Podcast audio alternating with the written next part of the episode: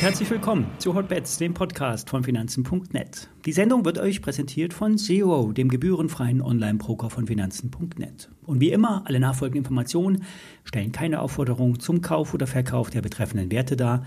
Bei den besprochenen Wertpapieren handelt es sich um sehr volatile Anlagemöglichkeiten mit hohem Risiko. Dies ist keine Anlageberatung und ihr handelt auf eigenes Risiko. Die Märkte kommen von ihren Tops weiter zurück. Bisher ist alles im normalen Korrekturumfang. Doch es macht sich ein Gefühl von weiterer Konsolidierung breit. Die Nasdaq hat sich wieder unter die 200-Tage-Linie gelegt. Der S&P 500 und der Dow Jones sind noch stabil, aber die Abwärtsbewegung im kleinen Zeitfenster verfestigt sich. Es gibt immer neue tiefere Tiefs und keine höheren Hochs. Wahrscheinlich wird auch heute die Marktschwäche anhalten, denn AMD wird als Halbleiterwert heute nachbörslich Zahlen melden. Bisher haben wir alle, bisher haben alle Chip-Produzenten mit einer merklichen Geschäftseintrübung zu kämpfen.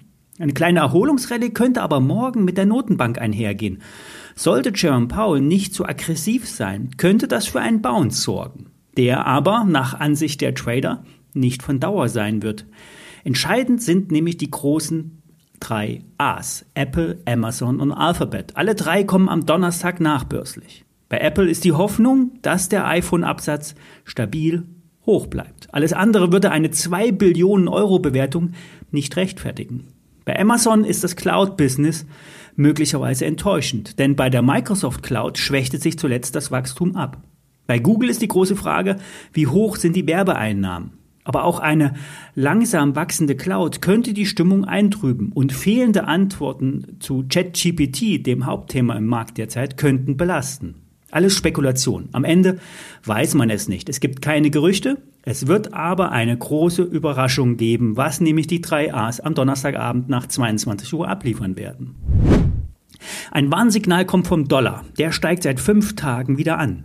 Der Euro hat kurz vor 1,10 Euro zum Dollar gedreht. Ein steigender Dollar korreliert negativ zum Aktienmarkt. Zumindest war es in der näheren Vergangenheit so.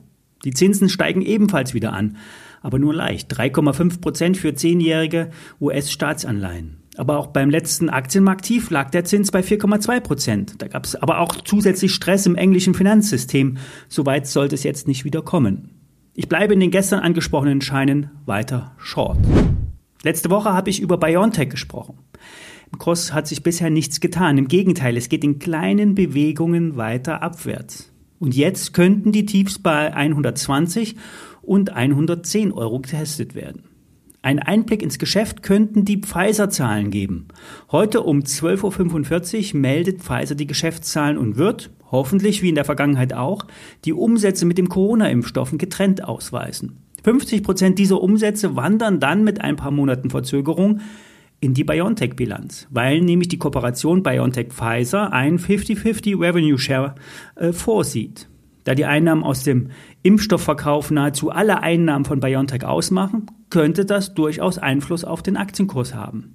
Nicht zu übersehen sind auch die Friktionen zwischen Bundesregierung und BioNTech. Nach Recherchen einiger Medien soll sich BioNTech mit hohen Preisen für Impfdosen gesund gestoßen haben. Zumal von Ex-Gesundheitsminister Spahn so viel bestellt wurde, dass jeder Deutsche angeblich achtmal geimpft werden kann.